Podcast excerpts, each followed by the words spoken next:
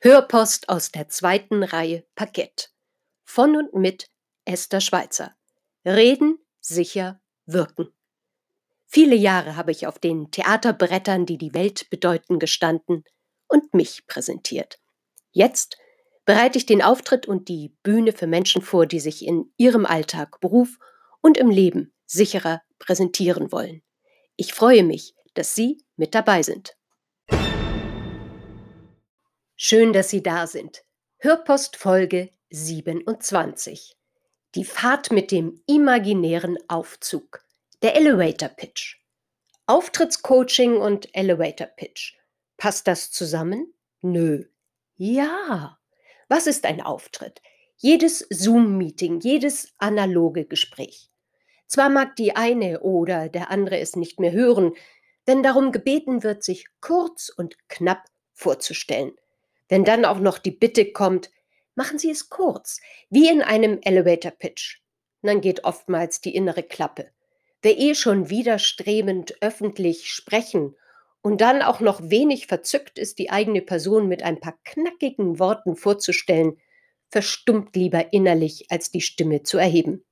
Nützt nichts, Sie dürfen, Sie müssen sich sogar jede Möglichkeit zunutze machen, und ihre Vorstellung wie einen bildhaften Auftritt zu verstehen.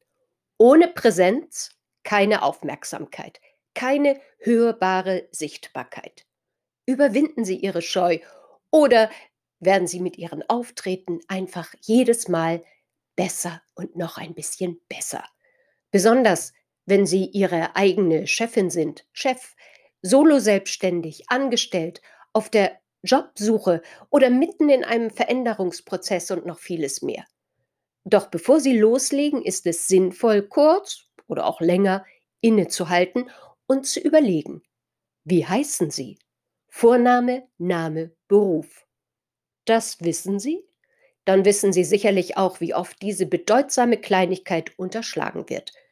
Es fällt einem erst wieder ein, wenn irgendwann diese Frage fällt, ähm, Moment mal, äh, haben Sie auch einen Namen? Wie heißen Sie? Gut, das haben wir dann schon mal an dieser Stelle geklärt. Jetzt zu den nächsten Fragen.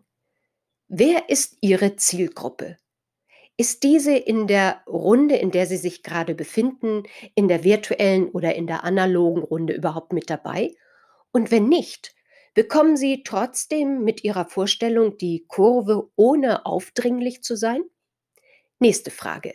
Auch wenn Sie es vielleicht nicht mehr hören mögen, na, dann fallen die Antworten ja umso leichter, oder? Erstens.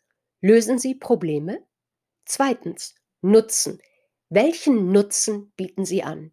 Drittens. Sind Ihnen Werte wichtig? Werte, die es gilt anzusprechen? Viertens. Sind Sie einzigartig? Jetzt mal ehrlich. Alle Fragen beantwortet? Na, dann gleich weiter. Stellen Sie sich vor, Sie sind in einer virtuellen Runde, zum Beispiel per Zoom. Mein Tipp. Achten Sie bitte darauf, dass Sie keinen ellenlangen Monolog halten. Halten Sie die vorgegebene Zeit, zum Beispiel drei Minuten ein, auch wenn die anderen Gesprächsteilnehmer und Teilnehmerinnen die Zeit überschreiten. Viel wichtiger, halten Sie auch Blickkontakt. Schauen Sie also in die Kamera, schauen Sie Ihr Gegenüber an. Nächste Frage. Ist Ihre Vorstellung für die Zuhörerschaft sprachlich einfach und nachvollziehbar? Verwenden Sie eine bildhafte Sprache und kurbeln somit das Kopfkino an? Wo finde ich Sie? Stadt, Land, Fluss? Passt es in der Runde, in der Sie sich bewegen, wenn Sie Ihre Kontaktdaten nennen? Vielleicht sogar Ihre Visitenkarte in die Kamera halten oder eine kleine Notiz mit Ihrer Webadresse? Jetzt kommt's. Ganz wichtig. Platzieren Sie dann auch eine Handlungsaufforderung und bleiben Sie mit Ihrem Schlusssatz in Erinnerung. Und wenn es in die Runde, in das Meeting passt, dann geben Sie auch etwas Persönliches, etwas Unverfängliches preis. Etwas, woran Ihre Zuhörerschaft sich gut erinnern kann und Sie gleichzeitig einen bildhaften und sogar emotionalen Anker ausgeworfen haben.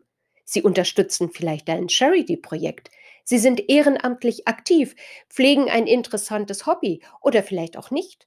Richten Sie elegant eine Frage an Ihre Zuschauerschaft oder an den, den Sie gerade gegenüber haben.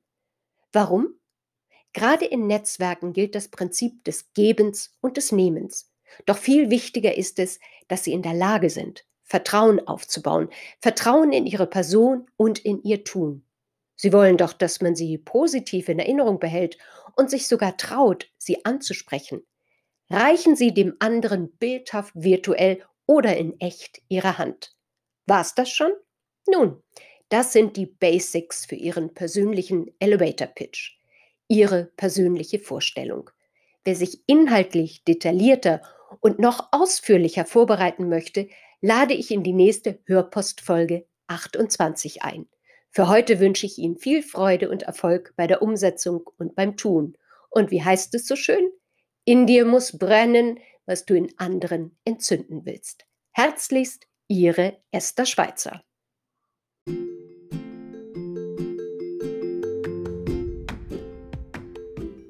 Das war für heute Ihre Hörpost aus der zweiten Reihe Parkett. Mit und von Esther Schweizer. Ich freue mich auf Ihre Fragen, Hörpostvorschläge und wenn Sie mögen, lade ich Sie gerne für ein Interview oder Gespräch ein. Freuen Sie sich mit mir auf die nächste Hörpost. Hören und genießen. Ich freue mich auf Sie.